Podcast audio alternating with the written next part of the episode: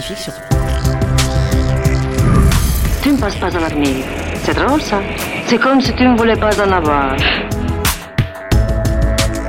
Sport fiction.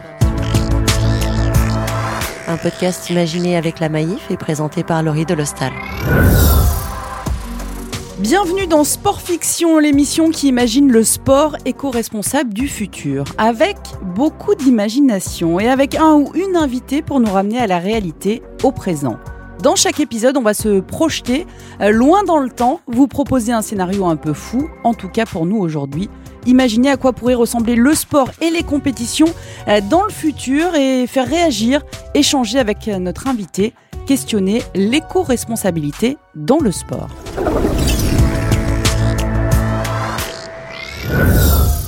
Et on est avec un invité pour ce quatrième épisode, après la navigatrice Samantha Davis, la footballeuse Léa Le Garec et la surfeuse Justine Dupont.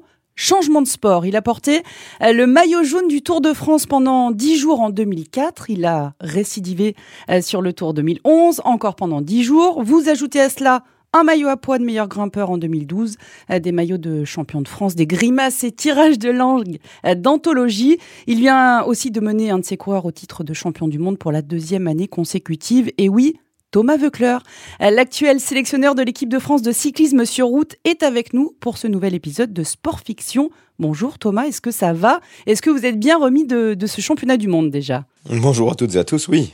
Euh, bien remis, oui, ça fait maintenant euh, quelques jours. Euh, mais après, les émotions, elles sont, toujours présentes. Mais, il faut savoir tour- tourner la page, pas vivre avec. Il faut savoir savourer, mais pas vivre avec, avec le passé non plus. Savourer à sa juste valeur, mais aussi se tourner vers d'autres objectifs, ce qui n'enlève rien, mais alors vraiment rien à la, bah, justement à la valeur du moment et, de ce qu'a réalisé l'équipe de France et Julien Lafilippe le week-end dernier.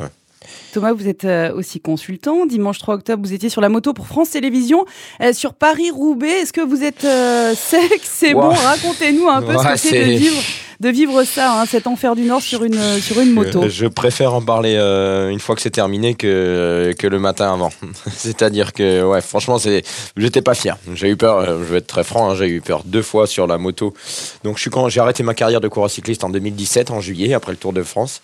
Euh, j'ai été consultant euh, moto pour France Télévisions, euh, ce que je suis toujours dans la foulée. J'ai eu peur que deux fois sur la moto. C'est en 2018 dans la descente du col de Bisque, en plein brouillard, parce qu'il y avait des coureurs devant, derrière et des voitures. Donc euh, voilà. Et la deuxième fois, c'était euh, dimanche dernier à Paris-Roubaix. Donc euh, oui, j'ai séché, les vêtements sont lavés. On n'est pas tombé, on a beaucoup glissé. On a frôlé la correctionnelle, mais on n'est pas tombé et on était en un seul morceau. Thomas, ok, on l'a compris, vous aimez la boue, euh, vous avez traversé la France à, vélo. Euh, mais c'est quoi votre euh, rapport à, l'écologie? Ben, en fin de compte, il est assez simple. Euh, J'ai pas la prétention qu'il soit au-dessus de, au-dessus de la moyenne. Hum, sachant que quand je parle de moyenne, je pense que c'est quelque chose où, pour moi, la moyenne, c'est le minimum. c'est le minimum que chacun puisse faire. Donc, c'est attention dans les gestes de tous les jours. Donc, euh, j'ai pas cette prétention. Après, en dehors de ça, euh, ben, euh, je suis quelqu'un qui a quand même, à l'âge de, de 6, 12 et 13 ans, traversé trois fois l'océan Atlantique, donc à la voile, avec mes parents la première fois, mon père euh, les deux autres fois.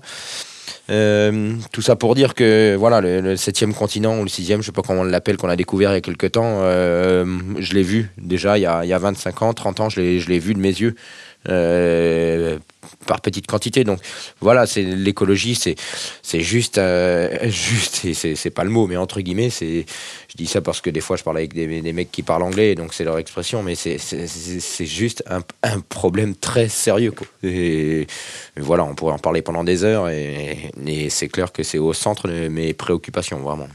On va en parler pendant une, une vingtaine de, de minutes avec vous, Thomas. On va écouter un scénario euh, dans quelques instants où on va parler mécanique. Et euh, ça, c'est votre truc aussi. C'est votre, votre kiff, la, mécanique dans le, dans le vélo. Expliquez-nous.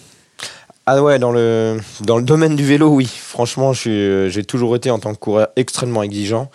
Et puis, euh, ça n'a pas changé. Euh, sauf que quand j'étais coureur, j'avais des mécaniciens à mon service. Et maintenant, euh, en fin de compte, euh, moi, je suis, à mon propre service, comme je l'étais quand c'était pour mon vélo d'entraînement. Parce que voilà, quand on est coureur pro, on a un vélo d'entraînement qui reste à la maison et des vélos de course qui sont dans les camions ateliers qui vous suivent sur les courses. Et puis bah, depuis que j'ai arrêté, oui, je suis encore ouais, au moins, enfin même plus fan du matériel et exigeant que, que je ne l'étais. Et, et, puis bah, pour ajouter à ça, il y a, y a, mon fiston qui s'est mis au vélo il y a, y a un an, donc bah, il faut s'occuper aussi du sien et j'essaye de, de lui inculquer justement le fait qu'il s'en occupe lui-même. Mais bon, des fois le naturel reprend le dessus et je suis obligé de repasser derrière. Thomas, on l'a compris, euh, vous avez beaucoup voyagé, vous aimez voyager, ben, on va vous faire voyager dans le futur. Rendez-vous le 10 janvier 2040, date à laquelle je tiendrai le flash info suivant. Écoutez.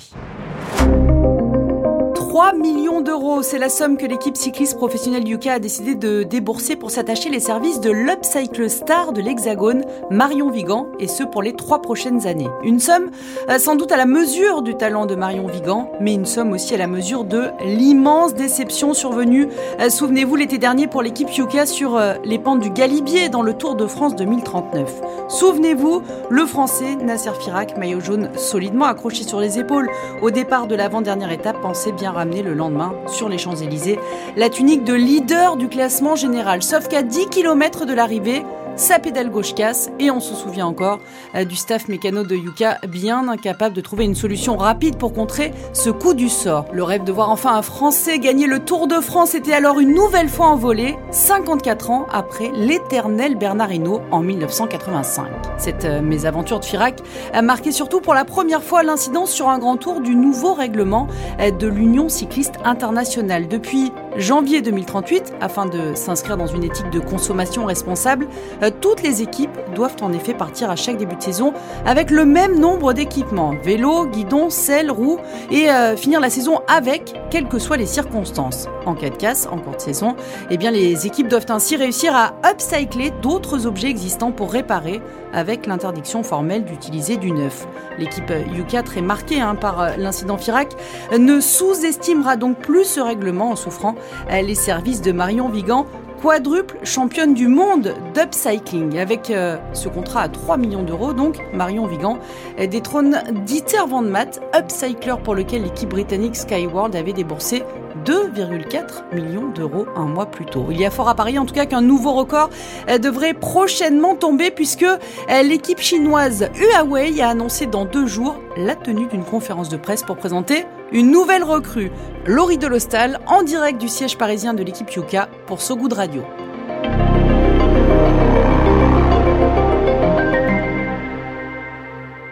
Thomas, première réaction à ce que vous venez euh, d'entendre? Est-ce que ça vous paraît fou? Est-ce que ça vous paraît crédible? J'ai souri à plusieurs reprises quand j'ai écouté. J'ai souri à plusieurs reprises et puis, euh, et puis à la fois, ouais, ça me paraît crédible, mais euh, pas surtout, hein. mais, euh, mais non, c'est pas mal. Chapeau, Laurie.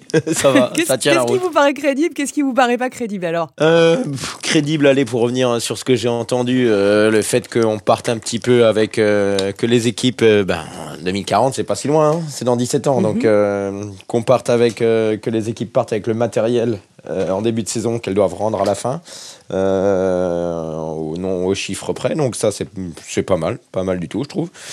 Qu'est-ce qui me parle aussi euh, ben, ouais, que euh, le contrat, oui, de 3 millions d'euros, ça, peut paraître énorme, mais, euh, mais dans le domaine du vélo, c'est tout à fait, envisageable. Dans, le domaine du, foot, par exemple, ça serait de la rigolade. On, parlerait plus de, semaines de salaire que d'années.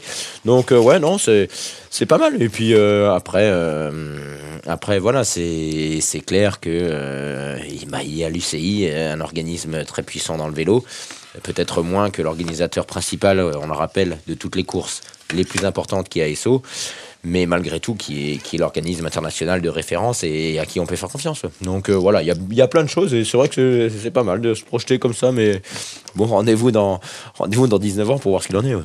3 millions d'euros, oui, pour revenir là-dessus, pour le transfert de notre upcycle, ça, ça peut créer des vocations, en tout cas, euh, dans une économie du, cyclisme qui a beaucoup évolué, hein, on va dire ça, depuis vos débuts. Ah oui, euh, oui, oui, oui, ça. Alors déjà, ça a beaucoup évolué au sens large. Euh, si on prend l'exemple avant Bernardino et l'époque d'aujourd'hui, enfin pas l'époque d'aujourd'hui, mais entre l'avant Bernardino et l'époque après Bernardino, déjà il y a eu une évolution des salaires qui était colossale. Euh, euh, et si je prends euh, en référence ma, période, ma période c'est quoi? C'est 2001-2017. Mhm. Et donc là, ben, voilà, là où j'ai eu la chance, et je mesure euh, mes propos, là, où j'ai eu la chance vraiment de, que ça soit mon que ma passion soit mon métier et puis de, vivre relativement à l'aise. Si j'avais fait la même chose aujourd'hui, euh, eh bien, ça, ça, serait le double en salaire. Ça serait le double. Donc, euh, mais c'est comme ça. J'ai, moi, je, j'ai aucun regret. Euh, mais c'est clair que c'est le cyclisme, ça fait partie des sports qui est en constante augmentation, comme le rugby, par exemple, euh, en termes d'économie. Mais je le répète, euh, c'est pas les coureurs ou les acteurs en eux-mêmes qui le décident. On leur propose, ils, leur ils les prennent, bah, c'est très bien. Ils ont bien raison. C'est en amont que ça se joue et, et c'est certainement pas volé. Lier l'éco-responsabilité et la compétition euh, avec de, nouvelles règles, euh, ça, euh, vous, l'imaginez? Eh ben, oh, Très franchement, je n'avais pas imaginé jusqu'à qu'on parle aujourd'hui. Et maintenant qu'on en parle, je trouve ça extrêmement logique, tout simplement. Il y a des taxes carbone de partout, ce qui est normal. On achète quelque chose on va dans un magasin de, voilà, pour acheter un PC ou un truc, il y a une taxe carbone. Euh, pourquoi euh, dans un, dans un salaire ou quoi euh, de sportif de haut niveau, il n'y aurait, pas, y aurait pas quelque chose pour l'écologie? C'est Oui, c'est plus que crédible, ça devrait même être logique, tout simplement. Les, règles du scénario, hein, c'est de, partir, donc vous l'avez dit, avec le même nombre euh, d'équipements euh, au, début de la saison et, finir avec. C'est quelque chose, par exemple, qui se fait en, Formule 1. Hein. on a un certain nombre de moteurs sur, euh, sur, sur la saison. C'est vrai, c'est pour ça que j'ai dit que ça avait du sens, que j'ai dit que ça avait du sens parce que je sais très bien ce qui se passe en Formule 1 en effet. Et ça vous paraît possible, crédible en cyclisme? Oui, c'est, euh, franchement c'est faisable sans problème, mais, mais c'est même pas compliqué, c'est juste une habitude à prendre au niveau des staffs. C'est-à-dire que quand il y a une crevaison, au lieu de, jeter la chambre à air, on la garde et on la redonne à l'équipementier. Mais euh, aujourd'hui ça se fait déjà beaucoup. Hein. Alors pas forcément pour des raisons d'écologie, mais pour des, feedbacks en termes de matériel. Donc euh, quelque chose, une pièce qui est usée sur un vélo, on la jette pas. on la renvoie à l'équipementier pour qu'il analyse ce qui n'a pas été. Mais, euh, mais ouais, ça, c'est quelque chose qui est tout à fait envisageable. Par contre, là où je tiens à préciser, c'est que c'est sans commune mesure avec la Formule 1. C'est-à-dire que dans le vélo, là, je vous parle de chambre à air et j'exagère pas. C'est-à-dire que c'est quelque chose qui pèse 20 grammes, qui est en latex ou en butyle, en plastique, et qui, et qui, coûte, euh, et qui coûte 4, 5 ou 8 euros selon la matière, ou 20 euros pour les plus performantes. Donc, euh, oui, bien sûr, il y a ce paramètre, mais il ne faut pas non plus faire du zèle. C'est-à-dire que, euh, est-ce que ça vaut le coup de renvoyer tout, euh, pour être au clair, avec ce règlement ou pour une chambre à air à 4 euros, est-ce qu'on ne peut pas la mettre au recyclage euh, et, passer à autre chose? Ça, c'est une question aussi. Hein. Est-ce que le plus fort dans ce scénario, Thomas, c'est que dans 20 ans, nous n'aurons toujours pas vu un Français gagner le Tour de France? Ah bah Là, j'ai pas été d'accord. Là, quand j'ai entendu ça, eh ben, j'étais pas d'accord. Parce que je, je le pense pas. Donc, euh, je le pensais encore moins il y a 4 ans. Euh, avant 2019, euh, Thibaut Pinot, Julien Philippe, Romain Bardet. Non, non. en 2040, si on n'a pas un Français qui est vainqueur du Tour, eh ben, ouais, ça peut arriver, hein, mais je serais dégoûté. Mais ça veut peut-être dire qu'on n'aura pas de Français qui est vainqueur de Roland Garros, sachant que le dernier, c'est Yannick Noah qui a gagné deux ans avant Bernard Hinault son Tour de France. En 83. Voilà. Sport et fiction. Sport, fiction. Thomas Beucler, vous êtes une, bible du vélo. Est-ce que vous connaissez l'histoire d'Eugène Christophe? Ah, bien sûr, bien sûr. Alors, je ne prétendrai pas que je suis une bible du vélo. En revanche, j'aime l'histoire du vélo au sens large, et bien entendu que, je connais l'histoire d'Eugène Christophe. Alors, il a une stèle en, son honneur hein, au pied du Tourmalet parce que euh, il est resté célèbre en haut. À, mi-pente. À mi-pente. Euh, il est resté célèbre dans l'histoire du Tour. Euh, alors, je sais pas, vous voulez que je raconte ou vous racontez ah, Je vous laisse ce a fait? il a réparé lui-même sa fourche brisée dans une forge du village voisin. Euh, c'était en 1913. Elle est incroyable et magnifique cette histoire et, ça a du sens avec ce qu'on raconte aujourd'hui. Ouais, c'est euh, pour rappel, c'est le premier passage. Hein, si je dis pas de bêtises, c'est le premier passage des coureurs du Tour de France. Le, premier Tour de France, c'était 1903, 1913. Vous, l'avez dit, premier passage dans les montagnes avec le col du Tourmalet. Je crois que c'est le, le premier col historiquement qui a été franchi par les coureurs du Tour de France. Et Eugène Christophe a cassé sa fourche à l'époque, euh, il n'y avait pas le droit d'assistance euh, de la part des véhicules de derrière. Donc il s'est débrouillé, il est allé chez le forgeron, il a couru plusieurs kilomètres à pied en descendant vers la Mongie. Euh, vers Sainte-Marie-de-Campan, entre la Mongie et Sainte-Marie-de-Campan, dans la descente du Tourmalet. Il a réparé sa fourche et il est reparti avec quelques heures de, retard, mais il a terminé l'étape. Donc, euh, ouais, c'est pour la petite histoire, mais c'est vrai que pendant une étape du Tour de France, il était chez le forgeron pour réparer, euh, pour réparer sa fourche. Et il l'a fait lui-même. Il l'a fait lui-même. il l'a fait lui-même. Elle est magnifique cette histoire et, on peut dire qu'il était euh, éco-responsable. Pour vous, ça, ressemble à quoi justement l'éco-responsabilité aujourd'hui dans, votre sport? On se dit que le vélo, évidemment, par essence, euh, c'est une pratique qui est éco-responsable, mais euh, quid de, la pratique en, compétition? Eh bien, en, compétition, c'est à la fois très simple et très compliqué. là où c'est très simple, c'est que depuis plusieurs années, et je pèse mes mots. C'est pas parce que des fois je euh, travaille pour les organisateurs. Il y a déjà depuis plusieurs années euh, des zones de collecte. Euh, pour des zones de collecte, c'est quoi? C'est que les coureurs quand ils sont euh, ils sont sur les courses, ils, ben, dans leur maillot, ils ont des petits, des, petits barres de céréales, des, des, petits sandwichs, des choses comme ça. Et ils n'ont pas le droit de jeter n'importe où leur papier. C'est un exemple bête, mais, euh, mais très criant. Et pareil pour leur bidon. Euh, donc il y a des zones réservées avec du personnel qui est là pour ramasser. Euh, à cinq endroits du parcours, on va dire, sur une, euh, sur une course de 200 km. Et, et, les coureurs gardent dans leur poche tous les papiers usagés, les bidons qu'avant on voyait valser dans les champs euh, au pied des vaches qui n'en avaient que faire. Alors qu'un bidon balancé au pied d'un gamin, c'est super utile, mais au pied des vaches, elles s'en fichent. Quoi. Donc ça, ça n'existe plus, parce qu'on peut être déclassé, on peut être mis hors course. Et ça a déjà été le cas. Hein. Oui, ça a déjà été le cas, c'est vrai. Euh, cette année, en Tour des Flandres, notamment, euh, euh, une Tour des Avec Flandres. Avec Michael, Michael Scher. Michael Scher, exactement. ça a été une course super importante. Et donc, voilà, ça a fait boule de neige, ça a râlé un peu, mais, mais au moins, ça, ça a été suivi des faits. Et non, franchement, il y a de plus en plus de véhicules hybrides dans le, dans le vélo, dans les, la caravane suiveuse. Donc, euh, C'est important parce que le Tour de France, par exemple, je crois que c'est euh, autour de 150 voitures suiveuses. Hein. C'est, énorme. Hein. Ah non, vous, vous en êtes loin. 150, euh, c'est uniquement pour Je parle des, des, des, voitures des équipes. Hein. Ah voilà, ben d'accord, on est, on est d'accord. C'est entre les voitures des équipes et, et, et peut-être de, de, l'organisation, ça fait 150. Par contre, si vous, si vous ajoutez à ça celle des journalistes au sens large, on est à, à, 5000, à 5000 personnes. Et donc, si on est trois par voiture, ça fait au moins 1500 véhicules. Ouais. Mais bien sûr que c'est important, c'est même primordial. Mais on parle toujours du Tour de France, il n'y a pas que le Tour de France. Le Tour de France, c'est 21 journées dans l'année. Il y a une équipe cycliste de très haut niveau, elle a au bas mot 300 jours de course dans l'année. Votre moto, elle est électrique, vous, euh, quand vous êtes euh, consultant euh, télé? En Hybride? En, 2040 peut-être, mais bon, c'est pas, pas encore le cas. Qu'est-ce qu'on peut faire encore pour euh, améliorer euh, les choses? Il y a les déplacements euh, des coureurs, il y a les spectateurs hein, aussi qui sont nombreux. évidemment, on pense encore une fois au Tour de France. Qu'est-ce qu'on peut imaginer? Qu'est-ce qu'on peut imaginer? Bonne question. J'y ai pas pensé. comme je vous ai dit, j'ai tout à fait confiance, mais conscience, pardon, mais je suis pas. Je suis pas quelqu'un qui, revendique et qui défend les idées écologiques. En revanche, j'en ai bien conscience. Euh, ce qu'on pourrait imaginer, c'est euh, déjà d'éviter de, euh, bah, de prendre un avion quand on peut prendre la voiture à trois, à trois mecs ou le train pour aller au même endroit. Ça, c'est quelque chose de tout bête, mais que j'expérimente encore aujourd'hui. au moment où je vous parle, je m'en vais sur une course avec des jeunes et, et, et j'ai fait quasiment la même route à une demi-heure près qu'avec un, des assistants. Un assistant, c'est quoi? C'est quelqu'un qui va masser les coureurs et leur préparer les bidons, les ravitaillements. Et donc, si on n'avait pas communiqué, eh bien, on serait allé chacun avec notre véhicule. Et, donc, en communiquant un petit peu, en échangeant, ben, voilà, déjà, on fait du covoiturage.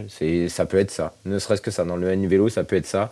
Ça peut être, et ça peut, enfin, pas ça peut, ça doit être d'ailleurs, euh, lorsqu'on est en Italie pour une course, qu'on a un bus, euh, un camion atelier, un bus euh, qui sert de vestiaire, qu'on rentre par exemple en Vendée pour retourner en Italie ou alors dans le sud de la France deux semaines après, pourquoi, le, pourquoi revenir en Vendée et repartir là-bas pour l'empreinte carbone et, toute la consommation et tout?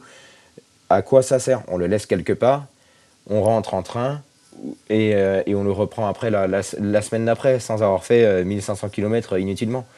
Et tout le, monde est, tout le monde est content, pas seulement la planète, le personnel aussi. Donc voilà, ça fait c'est des choses qui me viennent à l'idée, comme ça, sans, être, euh, sans avoir les prétentions d'être euh, quelqu'un qui, revendique quoi que ce soit. Oh, vous le faites pas mal. Hein. Euh, vous, vous, pouvez être la, voix de, de l'éco-responsabilité dans le, dans, le, dans, le, dans le cyclisme, finalement. Vous avez plein d'idées, vous voyez, Thomas? Oh des idées, j'en ai, mais, euh, mais euh, après, il faut que tout le monde soit convaincu, il faut que ça vienne de chacun. Voilà, moi, je suis pas donneur de leçons. hein. Euh, par contre, c'est vrai que je côtoie des personnes dans l'équipe de France qui sont, pour le coup, ardemment défenseurs de l'écologie. Et j'ai beaucoup appris depuis deux ans, grâce à, grâce à lui. ouais. Dernière question, euh, Thomas. On ne veut pas donner de leçons, personne n'est parfait, mais sur quoi vous aimeriez, euh, on est tous pareils, hein, faire un effort d'éco-responsabilité euh, au quotidien ou dans votre pratique, mais pour l'instant, ben, vous n'y arrivez pas. Le lavage de la voiture. Ah voilà, vous me demandez un exemple précis euh, là où j'arrive pas. Je suis un maniaque des voitures vraiment. Euh, alors je suis pas, euh, j'ai la chance d'avoir la meilleure voiture du monde, c'est celle qu'on paye pas, et celle qu'on me prête, donc voilà. Euh, en revanche, c'est vrai que je suis un maniaque du lavage des voitures et du vélo. Et, et j'utilise beaucoup d'eau et beaucoup de, de produits. Alors écologiques par contre, je fais attention, mais mais malgré tout, euh, ouais, je peux m'améliorer là-dessus. Donc euh, voilà, c'est un exemple. Vous me posez une question, je vous réponds simplement. Euh, voilà là où je pourrais m'améliorer. ouais. Rendez-vous en 2040 et je vous dirai si mes voitures elles sont sales ou propres. Sport et fiction. Sport, fiction. Avec Laurie Delostal. Merci, Thomas. Allez, pas de problème. Merci d'avoir participé à ce nouvel épisode de Sport Fiction, un podcast imaginé avec la Maïf. Merci à vous. On se retrouve très vite pour se projeter sur le sport du futur et on se quitte, Thomas, avec la musique de votre choix, Les Feux d'artifice de Calogero. On embarque avec vous.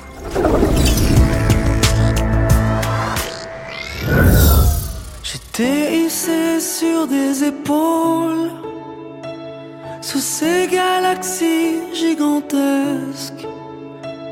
Je rêvais en tendant les paumes de pouvoir les effleurer presque. Ça explosait en fleurs superbes, en arabesque sidérale pour faire des bouquets d'univers. Moi je voulais cueillir ces étoiles.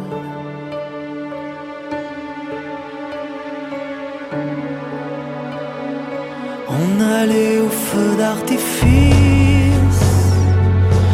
ces étoiles de pas longtemps, qui naissent, qui brillent et puis qui glissent en retombant vers l'océan. Et ça fait des étoiles de mer, ça met dans les yeux des enfants des constellations éphémères. Et on s'en souvient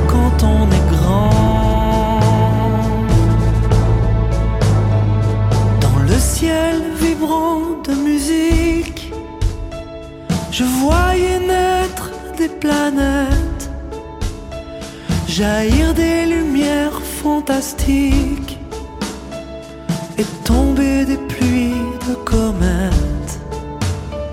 Je m'imaginais amiral, regardant voler mes flottilles. J'ai fait des rêves sous ces fusées de pacotille. On allait au feu d'artifice, voir ces étoiles de pas longtemps,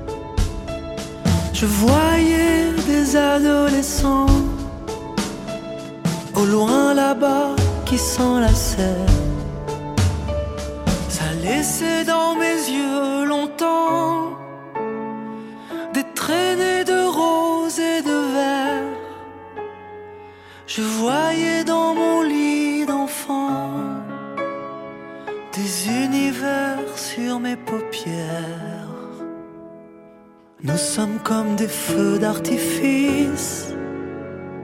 Vu qu'on est là pour pas longtemps, faisons en sorte qu'on existe de briller dans les yeux des gens, de leur offrir de la lumière comme un météore en passant. Même si tout est éphémère, on s'en souvient pendant longtemps.